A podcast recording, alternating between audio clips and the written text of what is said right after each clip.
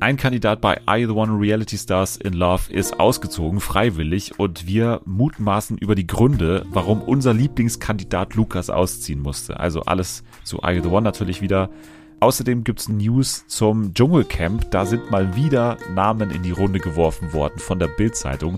Über die werden wir sprechen, genauso wie über eine der größten und bedeutendsten Preisverleihungen des Landes.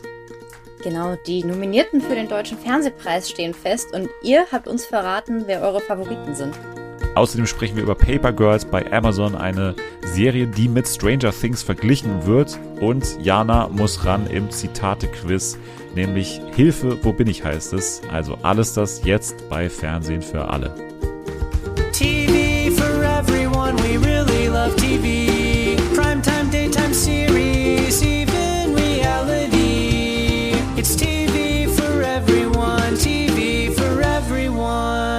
Hallihallo, willkommen zurück bei Fernsehen für alle an diesem wunderschönen Freitag in, ich würde sagen, der Woche der Fantasy. Denn ähm, ja, mehr Fantasy und, und teurere, aufwendigere Fantasy ist wahrscheinlich noch nie zur selben Zeit gelaufen. House of the Dragon werden wir bald drüber sprechen. Auch über Herr der Ringe, die Ringe der Macht werden wir auf jeden Fall sprechen. Ich habe Bock drauf, obwohl ich nicht der größte Herr der Ringe-Fan bin, aber das sind auf jeden Fall zwei äh, Fantasy-Highlights, denen wir uns bald widmen werden. Heute widmen wir uns noch den Sachen der Realität. Zur Realität gehört leider auch, dass äh, obwohl Selma und Natalie die ganze Woche zusammen verbracht haben, mal wieder null Content für den äh, Podcast rausgesprungen ist, außer ein widerwilliges an mich geschicktes Foto vom hier Schuppen von äh, Olivia Jones in Hamburg, wo mir dann quasi suggeriert werden sollte, ha, wir denken an dich, war ja der große Schauplatz von Hubert und Matthias die Hochzeit nach dem Motto, aber da konnte mich keiner äh, trösten. Bisher äh, mal schauen, ob sie es äh, zustande bringt. Hier ist äh, ja unsere Tea Queen, was den Instagram-Content angeht, den Trash-TV-Stars so posten. Hier ist Jana. Hallo, ich küsse eure Herzen, außer die von Selma und Nathalie, weil die keinen Content geschickt haben. Das stimmt, endlich mal, endlich stimmt mal jemand zu, weil es ist wirklich eine Schweinerei. Ne? Die machen irgendwelche Touren durch irgendwelche Hotels und schauen sich irgendwelche Wachsfiguren oder was weiß ich an. Ne? Die verdienen Geld hier damit, muss man auch mal ganz klar sagen. Unmengen. Das, äh, Unmengen an Geld und das wird äh, dann nicht zurückgezahlt durch irgendeine Leistung. Also von daher, also ich meine, ich glaube, bei beiden steht ja noch die Runde aus äh, vom äh, Quiz auf Speed. Von daher mal gucken. Also die Quiz-Redaktion merkt sich das auf jeden Fall. Vielleicht kommt ja noch ein Livestream aus Claudia Oberts Boutique oder so. Und dann war all der Ärger umsonst. Ja, vielleicht genau. Also wir nehmen am Mittwoch äh, Stand 20.32 Uhr auf. Äh, Wenn da noch was kommt, dann äh, Schande über unser Haupt natürlich. Aber bisher stehen die Chancen schlecht, würde ich sagen. Die Chancen stehen aber gut auf eine gute Sendung mit dir, Jana. Denn mal wieder haben wir überraschenderweise Dschungel-News. Warum auch immer gerade so irgendwie die Dschungel-Hochsaison ist an Gerüchten. Also für meinen Begriff ist es ein bisschen sehr früh. Normalerweise geht es Mhm. doch so im Oktober, November los, habe ich immer das Gefühl. Aber anscheinend werden gerade so die ersten Leute angefragt oder irgendwie auch schon eingekauft. Und deswegen sickert da eine Menge durch, anscheinend an die Bild-Zeitung.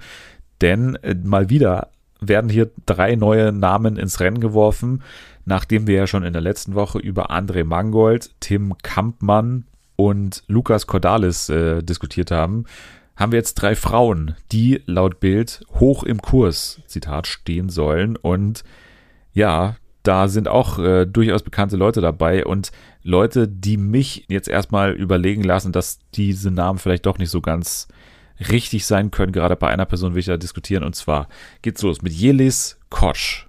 Natürlich kennen wir, haben wir letzte Woche schon drüber gesprochen, weil sie ja ihre neue Reality-Show beziehungsweise ihre neue eigene Dating-Show bekommt. Und jetzt soll sie hier auch im Dschungel am Start sein.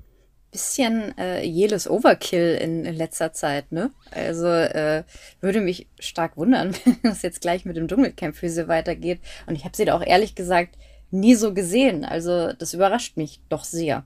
Ich habe von ihr im Kopf, dass das irgendwie ihr Traumformat ist. In Echt? irgendeinem Format, glaube ich, hat sie es mal erwähnt. Genau wie äh, Serkan hat es ja auch mal gesagt. Aber ich glaube, bei Jelis habe ich es auch im Kopf.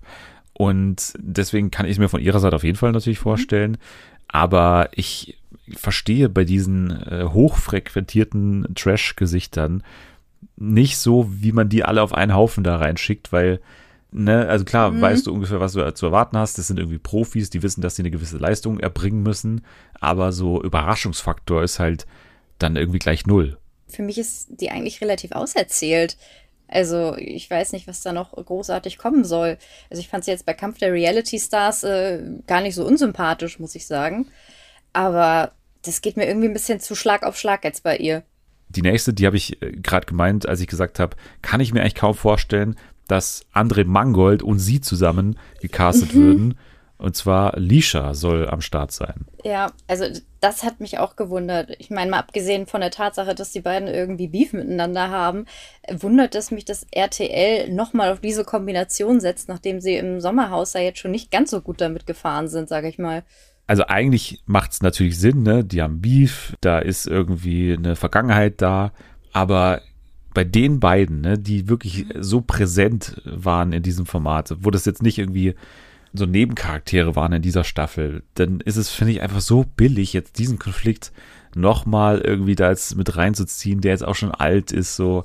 Für mich aufgewärmte Konflikte können sein, wenn sie so sind wie bei Mola und Michelle damals Ja. im Sommerhaus oder wenn sie so sind wie hier bei Luna und Gina Lisa bei Kampf der Reality Stars, wo man das irgendwie gar nicht so auf dem Zettel hat, dass da irgendwas war. Aber wenn man dann irgendwie tiefer in diese Geschichte reingeht, das irgendwie schon, schon ziemlich spannend ist. Ja. Da- dann bin ich dafür. Aber wenn das irgendwie seit Jahren irgendwie bei Promiflash nur hin und her geht, dann ist mir das relativ egal. Ja, Muss ich sagen. Ich meine, was kommt als nächstes, dass sie noch äh, Eva Benetato mit reinstecken, um das Ja. Ganze noch mal ein bisschen äh, aufzuwirbeln. Das wäre genauso billig. Also das würde ich keiner von den Personen auch irgendwie gönnen, dass sie, äh, wenn sie da eine Chance im Dschungel haben, dass sie sich dann noch über diesen Streit definieren, den sie irgendwie alle miteinander haben. Wie leiten wir jetzt von billig auf Jamila Rowe über? Ich weiß nicht, äh, auf jeden Fall ist äh, Jamila, Jamila Rowe dabei oder soll dabei sein. Das, ist- das ist ja auch eine Formulierung, die die getroffen haben. Die stehen hoch im Kurs. Also das ist alles andere als eine, eine Festlegung hier schon. Aber kann ja sein, dass die auf irgendeiner Castingliste stehen. Ich meine, sie war ja auch schon in der Dschungelshow dabei. Ja. Hat da eigentlich schon Sympathien eher gewonnen, würde ich jetzt mal sagen. Aber wenn ich eine Person aus diesem Dschungelshow-Cast dann ja gerne im Königsformat hätte, dann ja wohl äh, eher unsere Tina, nee, nicht Tina York, hier, wie ist sie? Bea, Bea Bea Fiedler. Fiedler, genau. Ja, aber ja, vielleicht sorry. steht die auch noch auf der, auf der Liste. wer, wer weiß.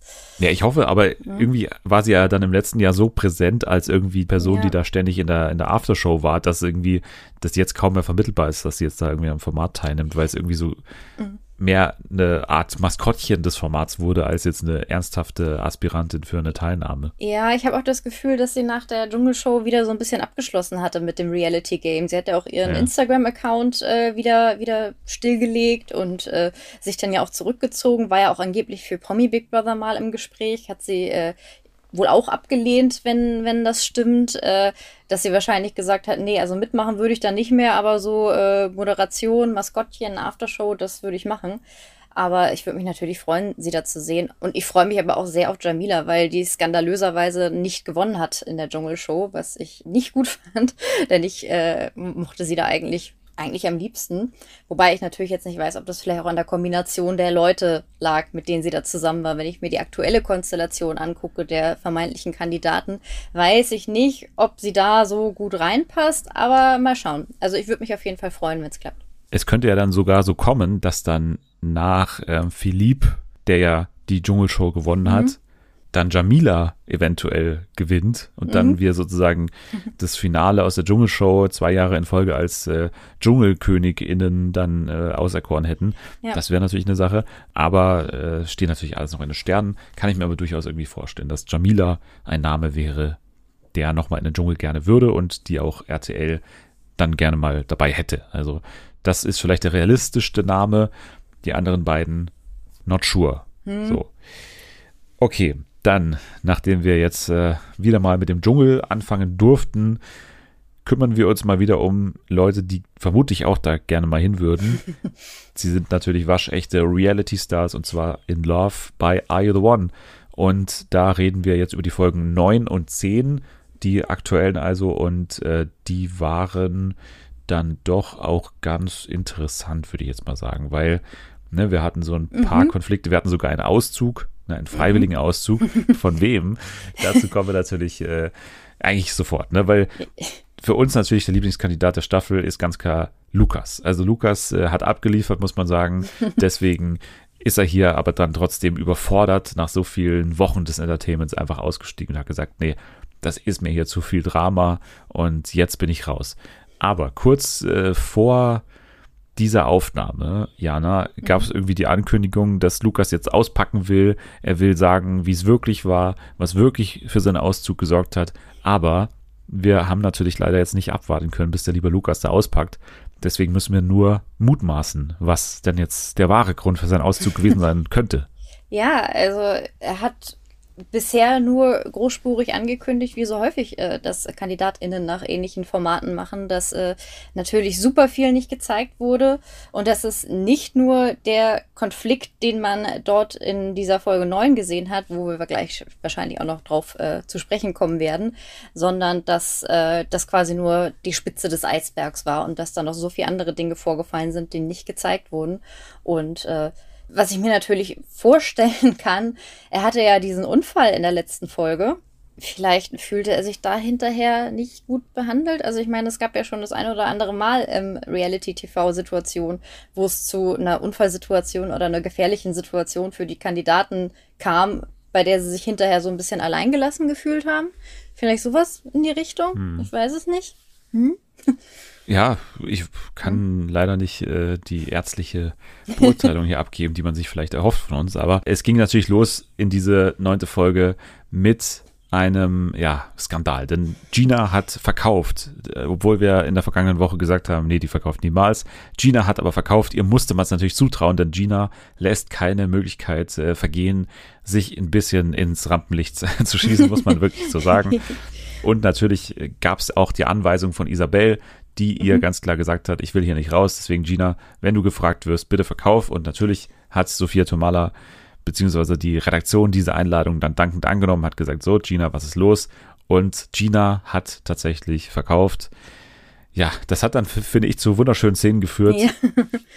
bei äh, Luca und Martin vor allem, die sich dann so aus dem Nichts so, so völlig künstlich aufgeregt haben, nachdem die Stimmung gar nicht so überschwänglich negativ war, habe ich mhm. das, das Gefühl gehabt, so, nachdem sie da verkauft hat. Es war eher so, okay, hä, Gina verkauft, okay, wow, klar. Äh.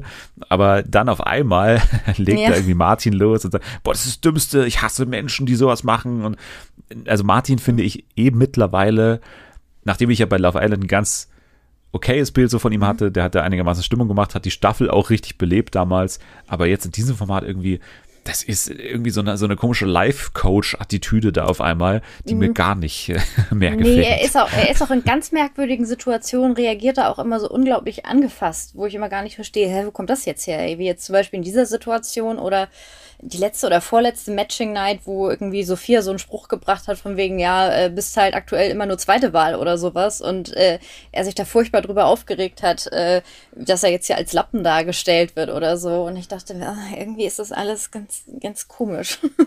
ja, und dann da wieder so diese, diese Pickup-Artist-Sprüche von, ich habe aber viel zu bieten, ey, mhm. ich schaue mega gut aus und ich habe auch irgendwie, also dann, ne, diese ganzen, diese, wie er sich da in den Wahn geredet hat und sich selbst da irgendwie so überschwänglich dann gelobt hat. Sehr, sehr merkwürdig auf jeden Fall. Aber ja, Gina verkauft und Lukas ist deswegen, also so scheint es für uns zumindest zu sein, sehr sauer und äh, ja, sagt dann, ich bin menschlich enttäuscht, ich bin von allen Frauen enttäuscht, hier ist keine drin, mit der ich ein Perfect Match wäre und sagt dann, dass er gehen will. Also ich bin da sehr gespannt drauf, mhm. was dieses äh, Statement dann von ihm ergibt. Wir werden da mhm. dranbleiben und eventuell dann in der nächsten Woche darüber sprechen.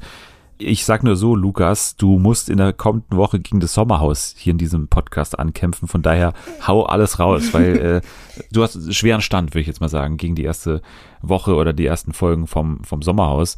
Aber äh, dazu dann in der kommenden Woche natürlich mehr. Erstmal weiterhin zu Are You the One? Es geht ja weiter mit ich würde sagen, ja, ähm, das Franziska. Perfect Mitch, Perfect Mitch von, von Lukas ist ja auch noch mit ausgezogen. Ach so, stimmt, ja klar. Das Perfect Match, genau, weil da musste natürlich dann äh, die Hiobs-Botschaft überbracht werden einer mhm. Person, dass äh, sie jetzt ausziehen muss, denn natürlich äh, gibt es jetzt kein Perfect Match mehr für die andere Frau in dem Fall. Und ich würde mal sagen, sie haben maximal Glück gehabt, oder? Also, dass Lukas raus wollte und gleichzeitig auch noch mhm. sein Match jetzt nicht eine Person ist, die jetzt so unabdingbar wäre für die meisten Konflikte. Also, wenn es dann eine Ricarda rausgehen würde oder eine Selina oder eine Anna, dann hätte man vielleicht auch ein bisschen mehr Arbeit reingesteckt, den Ja. Lukas vielleicht zu überzeugen noch von, vom Dableiben. Ich, Aber- ich glaube auch, als sie dann äh, verkündet haben, dass es tatsächlich Luisa trifft, äh, war, glaube ich, der erste Impuls bei vielen, äh, wer? Und, und der zweite, ach so, ja, okay. Äh, die war dann auch, äh, die war dann auch sehr traurig, aber äh, war ihm auch nicht großartig böse und ähm, Luisa hat sich auch schon äh, bei Instagram geäußert. Äh, sie war natürlich traurig, aber sie meinte, sie hat sich da auch nicht wirklich wohl gefühlt. War nicht sie selber. Sie ist ja auch eigentlich eher eine Person, die relativ präsent äh, ist in Formaten. Und äh, deswegen war es für mich etwas verwunderlich, dass sie ein bisschen untergegangen ist. Aber sie meinte, im nächsten Format ist sie dann wieder ganz sie selber. Und äh, sie meinte tatsächlich auch, sie hat von Anfang an eigentlich gewusst, dass Lukas wahrscheinlich ihr Perfect Match ist. Ich glaube hauptsächlich eigentlich, weil, weil beide haben danach äh, gepostet, wie sie zusammen äh, ähm, äh, Kräuterzigaretten äh, geraucht haben. Und Okay. sie meinte so, ja, just perfect match things. Und war doch klar, dass wir deswegen perfect match sind. Und ich so, ja, ja, ja, genau. Ich glaube, genauso berechnet RTL das. Ja. Ja, Hashtag for, 420 an der Stelle und äh, Hashtag 0815 würde wahrscheinlich zu beiden besser passen. Aber Ja. das äh, nur dazu. Also Luisa und Lukas, ein Perfect Match. Wir wünschen ihnen natürlich alles Gute. Und äh, ja, hoffentlich äh, klappt es schnell mit dem nächsten Format, Luisa. Du hast richtig bewiesen, dass du da stattfinden musst in diesen Formaten auf jeden Fall. Dann geht's weiter mit Franziska, die das Gespräch mit Calvin sucht, nachdem er mit Carina ja rumgemacht hatte. Und ähm, sie sagt ihm nochmal, dass es voll der Upturn sei, dass sie keinen Mann wolle, wo ja schon jede zweite dran war. Und äh, Calvin war überrascht davon, weil er irgendwie gar nicht ähm, gewusst hat oder ihm war das nicht bewusst, dass äh, Franziska überhaupt Interesse an ihm hatte und dann hat er so nach dem Motto gesagt, ja, aber warum hast du es denn nicht früher gesagt? Dann hätte ich vielleicht nicht rumgemacht mit Selina und mit, äh, mit, Carina. Anna ja anscheinend auch noch auf Camera, oder? Also nee, es mit wurde Ricarda. so. Mit Ricarda war er im Totenwinkel. Es gab doch noch mal jetzt den Kommentar, dass auch mit Anna irgendwie geflirtet sein soll, Ach so, oder? ja, das, ach ja, stimmt, stimmt, ich erinnere mich. Naja, ich meine, äh, Kevin ist, äh, hat sich Tipps von Mark Robin geholt, ist jetzt Meister des toten Winkels. Äh, der hatte wahrscheinlich mit allen jetzt schon was, ähm, jetzt wo er den toten Winkel gefunden hat. Also, das wundert Ja. mich nicht. Und nicht zu vergessen natürlich, dass, wie er so schön sagte, goldene Aufwachen äh, oder Schleudergang mit Carina. Dann äh, Amadou ist nach Ginas Aktion angepisst. Er nennt es eine kopflose Aktion, auch weil sie gelacht hat, ja. Ne? Das war ja nicht nur ein, ich verkaufe das, sondern ich mache mich auch lustig sozusagen ein bisschen drüber. Ich finde das alles irgendwie lustig. Darunter leidet auch seine Beziehung mit Isabel, denn Isabel und Gina sind ja dicke, dicke Freundinnen. Und äh, ja, Amadou sagt jetzt irgendwie, äh, kann er sich nicht mehr vorstellen, dass es jetzt was, was werden könnte mit Isabel, wenn die jetzt hier nur auf äh, Fame aus ist, wie er diese ähm, Aktion dann eben deutet, auch nicht äh, wahrscheinlich zu Unrecht. Dann geht's weiter mit Selina, die auf einmal mal wieder sich einen anderen Typen gesucht hat. Ist ja ihr gutes Recht, aber nicht unserer Meinung nach, wenn es sich um Micha handelt, der hier mal wieder der Mann ist, der äh, anscheinend hier wieder im Interesse der, der nächsten Frau ist, und zwar von Selina. Das hat natürlich dann bei Anna so ein bisschen Irritationen hervorgerufen, weil, ähm, obwohl, muss man sagen, obwohl ja beide in der vergangenen Woche ja gesagt hatten, okay, passt, wir gehen erstmal getrennte Wege. Und dann ist Anna bei der ersten Person, die jetzt ein bisschen näher zu Micha sucht, sofort wieder so auf, ja, aber das ist doch eigentlich meiner. Und man konnte sich schon denken, dass Anna jetzt nicht so ganz glücklich war mit dieser Trennung, die die beiden da vereinbart hatten und dass es eigentlich nur Micha letztendlich äh, geholfen hat mit seiner Ja. äh, Herangehensweise, da mit jeder Frau gefühlt was zu Das haben. war so ein bisschen so ein bisschen unter dem Vorwand von, wir führen jetzt in Anführungsstrichen sowas wie eine offene Beziehung hier und äh, dann äh, kann sie sich wahrscheinlich auch einreden, äh, ja, jetzt wo ich es ihm erlaubt habe, ist es ja okay. Äh, ich ich denke mir die ganze Zeit, ich meine, wir haben ja diese ganze komische Geschichte mit Malisa im Hintergrund. Und ich frage mich die ganze Zeit, wenn man das so alles sieht, wenn Micha und Anna da irgendwie schon gefühlt Beziehungskrach haben, was haben die mal Lisa erzählt, als sie wieder nach Hause gekommen sind? Die irgendwie darauf wartet, dass ihr Fast-Boyfriend und ihre beste Freundin ihr berichten, wie so der Dreh war. Haben die sie denn geghostet oder so? Sorry, wir dürfen nicht drüber reden. Also Ja. äh, die verklagen uns, wenn wir hier was. Ja, wir, wir erzählen. dürfen auch, allgemein, wir dürfen die auch allgemein nicht mehr sehen bis zur Ausstrahlung, Ja, ja. weil. Äh, nee, wir wollen dürfen nicht, dass Gerüchte aufkommen und äh, ja, wahrscheinlich das. Aber wenn man das irgendwie noch im Hinterkopf hat, ist es noch seltsamer, wenn man sich denkt, dass Anna so einen Dramafilm schiebt und man sich denkt, Hm. das ist eigentlich der Typ, wo eine deiner äh, besten Freundinnen äh, neulich noch gesagt hat, wir sind so gut wie zusammen. Und jetzt, wo ich mich ja so in Action erlebe, äh, glaube ich mal Lisa das ehrlich gesagt auch, dass er ihr das Gefühl vermittelt hat, dass da äh, eine Zukunft besteht zwischen den beiden. Aber äh, naja, äh, das nur am Rande. Ja, zurück zu Gina, die sich jetzt da vor die Gruppe stellt und sich entschuldigt. Sie sagt, ich entschuldige mich in meinem Namen. Finde ich sehr schön, weil, okay, ja. Isabel hat keine Schuld, sagt sie. Daraufhin sagt aber Isabel, also Gina hat keine Schuld. Ich habe es ihr ja angeredet sozusagen und äh, entschuldigt sich auch. Es war dumm. Wir haben da irgendwie nicht richtig nachgedacht. Mir tut's auch leid, bla bla bla. Ja, aber was hast du jetzt gehalten von dieser ganzen Aktion der beiden? Also war das wirklich Fame-Geilheit oder war das vielleicht auch diese ehrliche Freundschaft zwischen beiden? Mischung aus beiden vielleicht. Ich meine, man muss sagen, ich fand's lustig, weil äh, ich meine, wir haben ja schon aus der letzten Staffel gesehen, dass äh, eine Matchbox-Entscheidung zu verkaufen immer gutes Entertainment bietet. Dementsprechend fand ich es auch eigentlich ganz, ganz amüsant, dass Dina das gemacht hat. Die sollen sich auch eigentlich mal nicht alle so anstellen, weil ich weiß, wie viele Matchbox-Entscheidungen hatten wir jetzt? Äh, vier oder fünf? Ich glaube vier. Ja. Und bei allen war es so, jeder ist reingegangen und hat gesagt, oh, ich hoffe, wir sind kein Perfect Match. Jeder hat sich gefreut, dass er drinnen bleiben darf. Und äh, genauso geht's halt auch Isabel, die gerne drin bleiben wollte. Und äh, das ist, sieht jeder da ganz genauso. Alle wollen gerne drin bleiben und noch ein bisschen Sendezeit haben und bestimmt auch die Zeit in der Villa genießen mit viel Alkohol und Partys und äh, guter Stimmung und einem Pool und ich weiß nicht was und einer süßen Katze. Aber du musst halt auch irgendwie ein Perfect Matches finden, damit du das Spiel gewinnen kannst. Also ich glaube, RTL hat die Gage dieses Jahr ein bisschen zu hoch angesetzt für die Kandidaten, denn so heiß wirken die alle gar nicht so darauf zu gewinnen.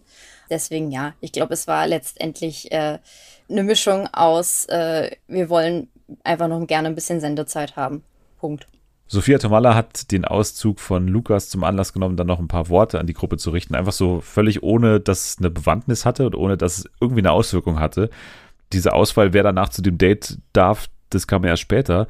Also sie hat dann einfach nur sich vor die Gruppe gestellt und hat halt irgendwie gesagt, ja, das war ähm, nicht emotional eure Entscheidung an äh, Isabel und Gina, sondern es war einfach nur ein bisschen bräsig, hat sie gesagt, glaube ich, oder? Bräsig? Ja, ich glaube ich glaub schon. Es war halt auch so witzig, weil der Auftritt so super dramatisch angekündigt wurde irgendwie. Es war doch irgendwie, ich glaube, so, so ein bisschen so, man Oh, hat ihre Beine, ab. ihre Beine gefilmt, wie sie, in die, wie sie energisch in die Villa stapfen und man sich dachte, oh, jetzt holt Sophia wieder das Handy raus. Aber nein, eigentlich hat sie nur gesagt, äh, das war bräsig. Ich kann mich nur noch daran erinnern, was ich lustig fand, dass der Kernvorwurf gegen Calvin ist, dass er viel mit Frauen hat. Ja. Okay, wow. Das und das so, bei Are You the One? Das ist ja, das du ist bist ja ein bisschen. Playboy, oder? Und das war dann so ihr, ihr Spruch gegen ihn. Und erst Handjob mit Carina, dann rumknutschen mit Selina. Was ist denn eigentlich los, Calvin? Und so, er so, so, okay, also was habt ihr denn jetzt genau erwartet? Also sollte ich nicht das machen? So war das nicht das, wof- wofür was habt ihr mich gebucht? ganzen Gesprächen die ganze Zeit mit ihm gesagt hat. Also macht Mhm. Möglichst vielen Frauen rum. Also, okay, das fand ich ein bisschen merkwürdig. Hä, Und danach Hä, den. Leopardenbademantel habe ich von der Produktion bekommen. Was wollt ihr? Hä? Naja, danach ging es in die Highschool-Party. Gina und äh, Micha haben sich geküsst auf einmal. Ne? Da gab es die Annäherung dann endlich. Also Gina hat ja, eigentlich hat sie ihm die ganze Zeit eingeredet, du bist doch eigentlich interessiert an mir, aber man hat eigentlich gespürt, eigentlich ist nur sie super interessiert an ihm. Und dann hat es halt letztendlich auch äh, dazu geführt, dass Micha dann auch sagt, okay, dann machen wir das halt auch. Also dann, wenn du so Bock hast, dann ja, greife ich da mal zu und äh, dann hat er auch zugegriffen im Sprechzimmer aber, muss man sagen. Also nicht in der Öffentlichkeit, sondern im Sprechzimmer. Nicht vor Annas Augen. Das war wahrscheinlich auch eine bewusste Entscheidung. Ja, denn Anna ist äh, trotz der Abmachung mit Micha ja weiterhin unglücklich, weil er plötzlich neben Selina im Bett liegt, aber Micha verspricht, wenn du wieder zurück willst, dann sag ich, Ciao Kakao. Das hat er, hat er so oft wiederholt. Ich weiß Ja, nicht, wie oft er gesagt sag hat. Ciao Kakao. Ciao Kakao, sag ich dann. Ciao Kakao, ne? Ciao Kakao. Und ich irgendwann so, oh mein Gott, ist das ein Zungenbrecher? Was soll das? Ja, und Anna äh, hat ihm diese Aussage dann übel genommen, weil das ja dafür spricht, dass er mit Frauen generell schlecht umgeht, weil wenn er jetzt einfach so Selina dann links liegen lässt, wie geht er dann irgendwann mit ihr um? Fragt sie sich, dann geht sie also auf Selina zu, sagt ihr von äh, diesem Gespräch etwas, also sagt ihm das mit dem Ciao Kakao. Die Selina äh, hat dann natürlich das ihm auch ein bisschen übel genommen und äh, konnte aber letztendlich nicht beurteilen, ob es jetzt stimmt oder nicht, weil sie natürlich auch der Anna unterstellt, dass sie da irgendwelche äh, Feuer im Eisen hat und deswegen nicht so ganz objektiv ist, was bestimmt auch stimmt. Aber in dem Fall hatte sie ja recht, das haben wir ja gesehen. Und ja, Selina konfrontiert ihn dann, sagt dann irgendwie, ja, warum hast du das gemacht? Und äh, sei doch ehrlich, sei doch einfach ehrlich. Aber der letzte Satz, den sie dann trotzdem sagt in diesem O-Ton, ist einfach, ja, aber ich finde Micha jetzt irgendwie trotzdem noch total sexy. Also, äh, Ich, ich glaube, So. ich glaub, die weiß, Ja. ich glaube, die Wahrheit ist, die weiß, dass es ein Lappen ist, aber findet den halt hot und denkt sich, ja, ist egal, machen wir halt rum. Ich weiß, dass ich den zu Hause nicht heiraten werde und wir auch keine Beziehung anfangen. Aber ich nehme das halt hier mit, wenn sich die Gelegenheit bietet, was ja auch völlig okay ist. Aber es war trotzdem irgendwie äh, witzige Situation. Franziska will auch langsam ihren Spaß haben, ne, weil sie sich jetzt doch weiter an, an Calvin äh, ranmacht und ja, dann im Daybed kam es tatsächlich zum Kuss und zwar zum äh, recht intensiven Kuss. Und äh, Calvin hat fast ein bisschen Angst, hat man das Gefühl, ne, irgendwie mit ihr was anzufangen, weil dann doch, ich komme wieder zu meiner Calvin-Verherrlichung, würde dann Selma wahrscheinlich sagen, wenn ich die letzte Woche nochmal äh, drüber nachdenke, dass er dann doch ein einigermaßen gutes Herz hat, dass er das schon sieht. Also, dass sie Ja. jetzt vielleicht nicht so eine ist, mit der er sonst so verkehrt, sage ich jetzt mal. Und deswegen tut er sich da vielleicht sogar ehrlich ein bisschen schwer mit dem Gefühl, dass Ja. vielleicht muss ich sie dann doch irgendwann enttäuschen. Ja, also dieses ganze Heiligenschein-Gerede finde ich nach wie vor äh, Ja, alles sehr, sehr unangenehm und das Ganze, aber äh, jetzt mal abgesehen davon, glaube ich, im Kern, was er damit sagen möchte, ist eigentlich das, was du eben auch schon gesagt hast, dass er weiß, äh, die ist halt keine Selina, die dann da sitzt und obwohl sie vorher noch nie ein Wort miteinander gewechselt haben, haben sie halt Bock auf, auf Knutschen und dann knutschen sie halt und dann ist auch gut und das ist abgehakt. Aber das ist halt bei einer Franzi eher bisschen Bedeutung haben muss. Und das glaube ich ihr auch, dass sie halt tatsächlich da ist und denkt, vielleicht finde ich hier tatsächlich meinen Traummann oder zumindest einen neuen Partner und da so ein bisschen die Hoffnung hat. Und äh, Calvin weiß aber halt auch, dass er Calvin Kleinen ist und dass er vielleicht nicht unbedingt der Richtige für sie ist. Ja, aber er nimmt es dann trotzdem mit. Man kann sie mir dann auch nicht verübeln, weil sie wirft sich ihm ja wirklich da um den Hals und mein Gott, er hätte aktiv weggehen müssen und das kann man von. Calvin jetzt nun wirklich Nee. nicht erwarten. Nee, also was soll er machen? Sich aus dem Daybed rollen, also es ist, ist, ist schon eine schwierige Situation. Aber ich meine, sie hat dann ja auch gleich äh, relativ äh, kurz danach abgebrochen und meinte, oh, ich kann nicht mehr mit den Kameras. und das kann ich auch sehr gut nachvollziehen, dass sie das nicht kann und möchte. Der Streit der Woche bei Maurice und äh, Ricarda war relativ unübersichtlich, weil ich ihn nicht ganz verstanden habe, ehrlich gesagt. Es wurde auch nur ganz schlecht irgendwie aufgelöst. Es war so eine Situation von wegen, wer schläft neben wem. Wir müssen aber sagen, die äh, Hochrechnung unseres lieben Hörers Fabacious beträgt aktuell eine Wahrscheinlichkeit von 93,33 Prozent für ein Perfect Match zwischen Maurice und Ricarda. Ich glaube das ehrlich gesagt auch mittlerweile. Ja, also ich meine, das ist ja fast schon safe laut seinen Ja. Berechnungen. Also ich weiß auch nicht, wie er das hier berechnet, dass es wirklich so hoch ist, weil so oft standen sie ja dann wahrscheinlich auch noch gar nicht zusammen. Aber das ist eine hohe Prozentzahl hier auf jeden Fall. Also Fernsehen für alle projects that äh, hier Ricarda und Maurice sind ein Perfect Match, muss man einfach mal sagen. Außerdem äh, Amadou und Cecilia aktuell bei 68,67 Prozent. Ist auch ordentlich, ja. Das ist auch nicht schlecht, genau. Und danach geht schon wirklich deutlich runter. Also ich glaube 36,33 Prozent bei Anna und Micha, genau. Das ist das nächste wahrscheinliche. Mal wieder danke an Fabacious für seine aktuelle Hochrechnung. Ja, danke, sehr spannend. Bin gespannt, ob das nachher zutrifft. Amadou und Cecilia und Ricarda und Maurice könnte ich mir tatsächlich sehr gut vorstellen.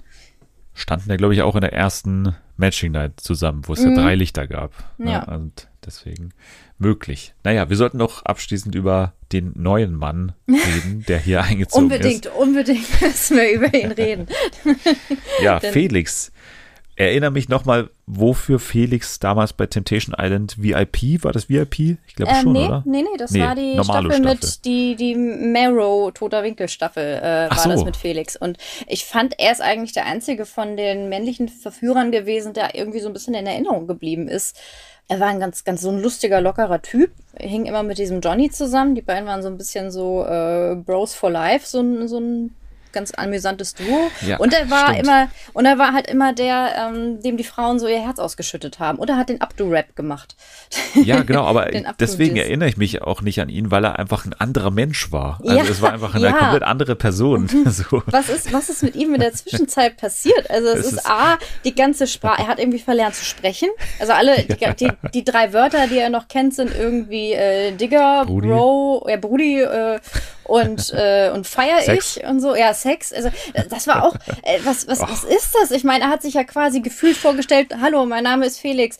Und ich mag Äh, Sex. Felix, ja, Felix mit X. X kommt ja auch in Sex vor. Übrigens, wollen wir über Sex sprechen? Ja, Wie steht ihr zu Sex? Ich mag gerne Sex, viel Sex, äh, außergewöhnlichen Sex. Sex feiere ich total. Wie, wie steht's da mit euch aus? Du magst auch Sex? Boah, feiere ich, krass. Also, das, das, das ist doch nicht normal. Das war, das ist wie so ein, Auf, wie so ein Aufziehrädchen hinten auf dem Rücken und das aber nicht mehr ausging. Also dann Ja. hat man ihm da ja auch dann irgendwie Ricarda, Franziska, Gina, Zoe war auch noch so random dabei. Hm. Ja, irgendwie Carina. Carina da hingesetzt und die mussten ihm dann irgendwie da Rechenschaft ablegen, was sie jetzt zu Sex sagen. Und dann hat sich da auch so ein Wettkampf entwickelt. Wer findet Sex noch geiler? Hm. Oh, also das jetzt war ja, Gina ja, oder Ricarda, die haben sich da richtig gebettelt. und Haben da, also Sex finde ich schon richtig, also Sex ist das Wichtigste. Also nee, Sex ist wirklich jeden Tag, also wenn, äh, Ricarda hat es gesagt, ne, wenn sie sich einen perfekten Tag vorstellen Ja. müsste, dann ist es Lieferando, dann Film und dann Sex. Einfach so. und Gina, Gina liebt das ja sowieso überall zu erwähnen, dass sie gut im Bett ist und dass sie Ja, gerne ja. viel Sex hat. Das ist ja äh, Ginas äh, Trademark äh, und die war ja auch gleich on fire und meinte ja so, wenn ich Bock hab, dann dann dann äh, Wenn ich ficken will, dann ficke los. ich. Ja, genau. Oh Gott, war, da, war Ja, das also- nicht auch, ich gerade sagen, war das, war das auch der Spruch dieser Staffel mit Fick nicht mit dem Ficker? War das Are You the One oder war das Ex on the Beach? Ich weiß es nicht, aber dieses Wort höre ich in letzter Zeit echt zu oft auf RTL Plus. Also das und rumlecken. Das Ja, rumlecken. Die, beide zwei Wörter, die ich, sobald diese Formate zu Ende sind, jetzt erstmal ein Jahr nicht mehr hören möchte. Danke. Mein Lieblingswort dieser ganzen Sequenz war, als Felix dann die Mundhygiene der Frauen testen wollte. und Ja. einfach mal ja, seinen Lappen da in die äh, Münder geschoben hat. Und Herzlich dann, willkommen in der Herpes-Gang, Felix. Ja, genau. Also dann Gina geküsst hat, dann aber auch äh, Ricarda gesagt hat, ja, aber dann äh, will ich aber auch gerne kurz mal klar und dann äh, wir noch saß so- Carina, Die sah so aus, als hätte ich eigentlich gar keinen Bock mehr gehabt, aber. war so komplett aber abgewendet schon. Ja. Und dann auf einmal, gut, dann muss ich natürlich jetzt auch und dann auch nochmal reingeschleimt und das war Ja. dann äh, schon ein, ein Date, was auf jeden Fall im Kopf bleibt, weil Felix dann auch wirklich auf 180 dann auch in das Haus danach reingeht und Mhm. Ja. wirklich auf dem Tisch steht, also wirklich buchstäblich auf dem Tisch steht, dann irgendwie Kevin um den Hals fällt und äh, dann äh, finden die ersten ihn schon so mega weird, so Selina fand ich eigentlich ganz geil, so Mhm. Ja, die irgendwie. Mhm. so gar nicht zurechtkam mit, mit ihm und die anderen haben ihn eigentlich ganz gut abgefeiert. Ja, ja, es war, äh, es war echt so, als hätte man ihn irgendwie so äh, vor der Show so einmal aufgezogen und jetzt äh, piekst er da durch ohne Ende. Ich fand's aber auch, er, er kannte Gina ja schon von vorher vom Feiern und das fand ich auch super lustig, als sie da angekommen sind zum Date und sie sieht ihn und so, nee, nee, das glaube ich ja jetzt nicht, du hier und die anderen so, Gina, wer ist das? Das glaube ich ja nicht, du hier und die anderen, Gina, wer ist das? Nee, Unfall und ich äh, dachte die ganze Zeit, die hat den Namen von dem hundertprozentig vergessen, oder? Also, immer nur die anderen so, Tina, wer ist denn das jetzt? Und sie so, nee, also du, dass der hier Das ist. Also, hätte ich ja nie gedacht, das gibt's nicht. Verrückt, crazy. Was war das noch für ein Format bei dir? Ja, ja, stimmt. Ach so, das stimmt. Temptation Island, ne? Mhm. Ja, ja, okay. ja, also gesucht und gefunden, die beiden. Wo wir bei seinem Perfect Match sind. Wir hatten ja am Ende äh, noch äh, Matchbox-Entscheidung mit den drei Damen, mit denen er auch beim Date war. Und da, ich weiß nicht, ob du das mitbekommen hast, ich habe das auch erst überhört, aber das ist ja ein Riesenthema irgendwie in den sozialen Netzwerken, die große Diskussion. Was hat Ricarda da im Gespräch mit Sophia Tomalla gesagt? Hast du das, hattest du das mitbekommen? In welchem Gespräch? Ähm, Sophia Tomalla kam ja am Ende rein, um zu verkünden, wer in die Matchbox geht. Und dann hat sie ja äh, Ricarda irgendwie noch drauf angesprochen, so, ja, du hast ihn ja auch geküsst, ne? Irgendwie sowas. Und Ricarda sagte dann, ja, aber dafür habe ich ja auch mein iPhone bekommen. Was? Ja, und ich habe mir das, Das jetzt nicht gehört. und das haben sich, das haben sich jetzt auf, also auf Instagram wird in den Kommentaren heiß diskutiert, weil die eine Hälfte sagt, nee, sie hat gesagt, dafür habe ich meinen Alkohol bekommen. Aber ich habe mir diese Stelle jetzt, Das also zu, ich habe mir die, ich habe ich ja, ich habe mir die, ich habe mir diese Stelle Es jetzt mangelt ja an Alkohol, Ja. ne? Da drin muss man sagen. Also das Also der Sinn ergeben. da haben sie auch gesagt, kann- willst du, willst du vielleicht mal Felix küssen? Oh nee, hier ein bisschen Alkohol. Oh ja, jetzt schon. Also, Was? aber nein, aber es ist, ich habe mir diese Stelle jetzt als Vorbereitung noch mehrfach angehört und ich höre da eindeutig ein F laut. Also das, das muss iPhone gewesen sein, was sie gesagt haben. Halt auch, weil sie ja vorher dieses, sie hat sich ja so, so übertrieben geräuspert, so mein iPhone. Ein Eisprung, kann es. Eisprung sein oder Ja, kann es irgendwie. Also ich habe einen laut, aber vielleicht, vielleicht hat sie auch einen Sprachfehler. Wer weiß. Ja. Also ich habe auch iPhone verstanden. Vielleicht hat sie auch, aber sie hat halt so gesagt, dafür habe ich ja mein Räusper, Räusper bekommen. Und es klang wie iPhone. Es war nur so, Sophia Tomalla hat so eine Millisekunde ein bisschen irritiert geguckt, aber sie hat auch Das nichts weiter bei, dazu gesagt. Hier, das Ja. ist wie bei Harry Potter in Teil 6, wo dann irgendwie Slughorns Memory so bearbeitet wird von Lord Voldemort. Oder nee, von, von hier, nee, von Slughorn, ne? Mhm. Der dann irgendwie das so bearbeitet, dass man das nicht versteht, was er genau sagt. Und das hat jetzt RTL auch gemacht, Ja. dass sie so diese Tonspur so ein bisschen so verkritzelt haben, dass man das nicht genau hört. Aber hätten sie es auch rausschneiden können, ne? Also Ja, ich weiß auch nicht, warum sie das jetzt drin gelassen haben, weil jetzt diskutiert ganz Instagram, haben sie Ricarda überredet, mit Felix zu äh, knutschen und mir dafür angeboten, sie darf mal kurz ihr iPhone wieder haben und zu Hause anrufen. Lieblingsgeschichte. Und ich, und ich denke mir so, äh, hä, also das, das wäre, warum haben sie das überhaupt drin gelassen? Also ich meine, ich habe extra noch geguckt, ob die vielleicht ein Getränk getrunken haben, das irgendwie so ähnlich heißt wie iPhone oder sowas. Vielleicht hat sie Aperol ganz komisch ausgesprochen, Aperol oder so. Aber, aber, aber nein, ich kann nur sagen, äh, bitte hört's euch an und sagt uns Bescheid, was ihr raushört, weil Ja. falls RTL das nicht rausschneidet, jetzt wo alle darüber diskutieren. Aber ich Liebe bin auch Lippenleser, Ja. setzen Sie sich ich- bitte an ja. diese Folge the One und sagen Sie uns, was da passiert ist. Also wir brauchen Ihre Hilfe. Ja, weil das lässt mich nicht mehr schlafen. Also es, es macht mich fertig. Und vor allen Dingen, es sind auch, auch so, es ist so, das ist wie mit diesem blauen und goldenen Kleid damals. Da kommen Leute, die mit fester Überzeugung sagen, Hä, sie hat Alkohol gesagt. Und andere sagen, in Alkohol ist aber doch kein Laut wie ein F in einem iPhone. Und andere sagen, nee, aber sie hat Alkohol gesagt. Ich habe gehört, wie Ricarda spricht. Ich habe das analysiert. Und ich denke mir, ich höre mir das. Also ich höre nur iPhone. Und äh, was die ganze Sache irgendwie noch skurriler machen würde. Ehrlich Ja, gesagt. ich, ich finde hoffe, auch das ja. Bild sehr schön von dir, wie du da vorm Laptop hängst, wirklich mit den Ohren, so wirklich am, am Lautsprecher, wie bei The Mars Singer, Ja, so ähnlich, ne? Genau so habe ich Muss mich man sagen. gefühlt. Ja, am Ende werden wir dabei rauskommen, dass vermutlich Martina Hill unter Ricarda steckt und deswegen würde ich sagen, belassen wir es dabei und wie gesagt, der Aufruf an euch, setzt Mhm. euch ran und, und sagt uns, was da gesagt wurde. Ist es das blaue Kleid äh, oder ist es das weiße Kleid? Sagt da jetzt jemand Eisprung oder iPhone Ja. oder Alkohol? All das äh, interessiert uns auf jeden Fall und äh, die Auswertung dann in der nächsten Woche. Sehr schön. Dann äh, bleiben wir bei RCL, natürlich Sommerhaus in der kommenden Woche. Da werden wir auf jeden Fall drauf eingehen. Wir freuen uns schon alle sehr. Weniger, würde ich jetzt mal sagen, äh, ist die Freude bezüglich DSDS, beziehungsweise was man da so hört von der Jury, ne? Also Dieter Bohlen ist ja zurück, dann Pietro Lombardi und äh, dann war ja auch schon bekannt, dass Verhandlungen geführt werden mit Shirin David. Die sind aber laut Dieter Bohlen gescheitert. Das liegt nicht an RTL, es liegt nicht an äh, Shirin David, es liegt einfach nur daran, dass man sich nicht einig wurde, hat er dann in Dieters Tagesschau verkündet. Ja, da hat Shirin David ja was anderes gesagt, ne? Oh, jetzt. was, was kam da daraus? Äh, Shirin David hat einen Nachrichtenverlauf bei Instagram gepostet, wo ihr Ach sagen ja, muss, finde ich, ja, das war ja immer ein überhaupt, bisschen äh, unnötig. stimmt, das ja. Mhm. war An Anlass des Ganzen, warum sich der Bund überhaupt geäußert hat. Und er hat gesagt, ja, aber liebe Shirin, das ist aber nicht wie eine, eine Eisprinzessin oder was sagt sie Mhm. zu sich, Eiskönigin irgendwie macht. Ne, das macht man eigentlich nicht. Aber es ist irgendwie alles gut. Äh, die Verhandlungen sind fair geführt worden. Man konnte sich halt nicht einigen. Das war Dieters Ja. Tagesschau. Er hat ja in der Nachricht geschrieben, ich hätte es gern mit dir gemacht, aber nicht zu deinen Forderungen. Also so dargestellt, als hätte sie irgendwie krasse äh, äh, Sachen gefordert. Ich weiß nicht, Nenas Mondwasser in der, in der Garderobe oder so.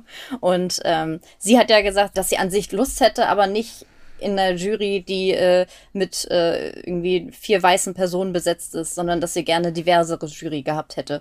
Aber Pietro ist doch Italiener. Also ich meine. Ja, also wirklich, vor, allem- vor allen Dingen hätte Dieter Bohlen Dieter Bohlen ist so braun. Also Ja. ich meine, Also, Dieter Bohlen, ich habe die ganze Zeit gedacht, der holt doch jetzt bestimmt seine Best Buddies Pietro und Bruce in die Jury. Aber, aber nein, äh, das wäre ja immer noch was gewesen. Aber ähm, nee, sie sagte, sie hätte es gern gemacht, aber sie findet im Jahr 2022 äh, respektive 23 sollte die Jury diverser sein bei so einem Casting-Format. die dritte Jury ähm, Mitgliedsperson, um jetzt diesen Fall nicht zu ändern, ist Leonie, 25 erst, ne? Und zum ersten Mal natürlich in der Jury dabei. Man fragt sich wirklich, warum machst du das? Also, es läuft doch einigermaßen gut gerade. Warum musst du jetzt in die DSDS-Jury? Was ist da los?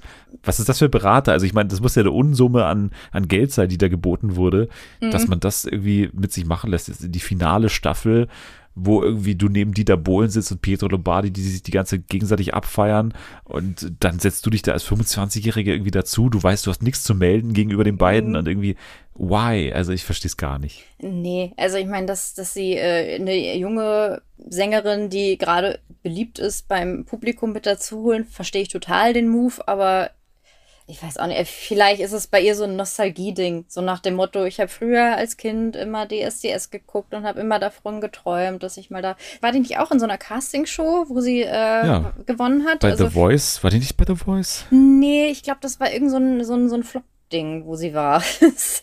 Dieses, also irgendwas, was, glaube ich, äh, für komplett unterm Radar lief und der Erfolg kam dann auch erst, äh, erst irgendwie später, glaube ich. Ah. Jetzt darf sie Kandidaten bewerten, wie zum Beispiel Jill Lange von Ex on the Beach, die bei DSDS dabei ist dieses Jahr. What? Und sie ist, man munkelt, sie ist mindestens eine Runde weitergekommen. Allerdings natürlich. sind wir, allerdings sind wir auch momentan, die Jury ist ja offensichtlich noch nicht komplett, also sind die wahrscheinlich noch in Ja. den Vorcastings. Das heißt, sie hat es wahrscheinlich nicht nach Mallorca geschafft, sondern nur ins Jurycasting, nehme ich mal an. Okay, sehr gut. Dann wissen wir das schon. Was wir nicht wissen, ist, wer der vierte Juror oder die vierte Jurorin wird. Aus Dieters Tagesschau konnte man raushören, dass es ein Mann wird und dass es eine kontroverse Besetzung sein soll. Also das äh, konnte ich da so raushören. Aber mal gucken, wer das dann sein wird. Ich dachte, ich dachte, Katja Krasavice stünde ganz heiß im Kurs oder ist Ja. das schon wieder, schon wieder äh, abge, abgesagt? Habe ich auch mal gehört, aber jetzt noch nicht so ein seriöses Gerücht, glaube ich, an der Stelle. Aber durchaus möglich, ne? Ich kann mir auch nicht vorstellen, dass sie die Zeit dafür hat. Die hat aber doch auch mit Bohlen auch schon mal was gedreht oder sowas, ne? Die, die hat einen Song mit Pietro. Also eigentlich wird sie perfekt Ah, passen. stimmt. Sie hat doch so eine Modern Talking Cover mit Pietro aufgenommen, wo Stimmt, Dieter im ja, ja. Video die beiden als Brautpaar traut oder irgendwie sowas. Stimmt, Irgend sowas Fieber. Fiebertraummäßiges war das. Äh. Deswegen weiß ich jetzt nicht, ob das echt ist oder ob ich mir das ausgedacht habe, aber ich glaube, es ist Nee, echt. ich, ich erinnere mich auch daran. Also wenn, dann hätten wir dieselbe Wahnvorstellung anscheinend. Aber ja, das wird die DSDS-Jury. Ich meine, irgendwo auch, also man will dann auch vielleicht, dass DSDS in der letzten Staffel nochmal so richtig DSDS-Gas gibt. Ne? Also mit so wirklich den, den größten Hohlbratzen Deutschlands, die auch noch in der Jury sitzen. Die nicht nur teilnehmen, sondern die wirklich auch in der Jury sitzen. Aber ja, das wird DSDS 2023. Ja, jetzt äh, ein zurückkehrendes Format in Sat 1 und zwar Kannste Kanzler war ja im vergangenen Jahr das äh, Format zur Bundestagswahl von Sat 1, wo äh, Olaf Scholz, Annalena Baerbock und äh, wer noch? Äh, hier Armin Laschet Armin natürlich. Laschet, schon mal wieder erinnern uns. vergessen, dass der auch mal Kanzlerkandidat war. Genau. Die mussten vor eine Schulklasse treten und da irgendwie Fragen beantworten. Nein, das war nicht das Late Night Berlin Kinderinterview, sondern ein anderes Kinderinterviewformat. Und das wird jetzt nochmal aufgelebt und zwar Kannst du regieren, heißt das jetzt. Am 22. September, 20.15 Uhr läuft das und es werden wieder dabei sein Olaf Scholz und Annalena Baerbock. Olaf Scholz sogar im Kanzleramt, nicht im Schulzimmer, sondern im Kanzleramt. Und der dritte, der neue, der jetzt hier dabei ist, ist natürlich der einzig wahre Karl Lauterbach, der vor die Klasse Ah. treten wird. Der freut sich mal wieder, ein TV-Format mitzunehmen. Weißt du, wer sich auch freut, mal wieder ein TV-Format mitzunehmen? Luke Mockridge. Ja. Er ist zurück. Ja, ja, ja Hast stimmt. es gelesen? Ja, ich, ich habe es gelesen, natürlich nicht ohne die äh, Randnotiz von Sat1, aber weitere Formate mit ihm planen wir aktuell nicht. Genau. genau.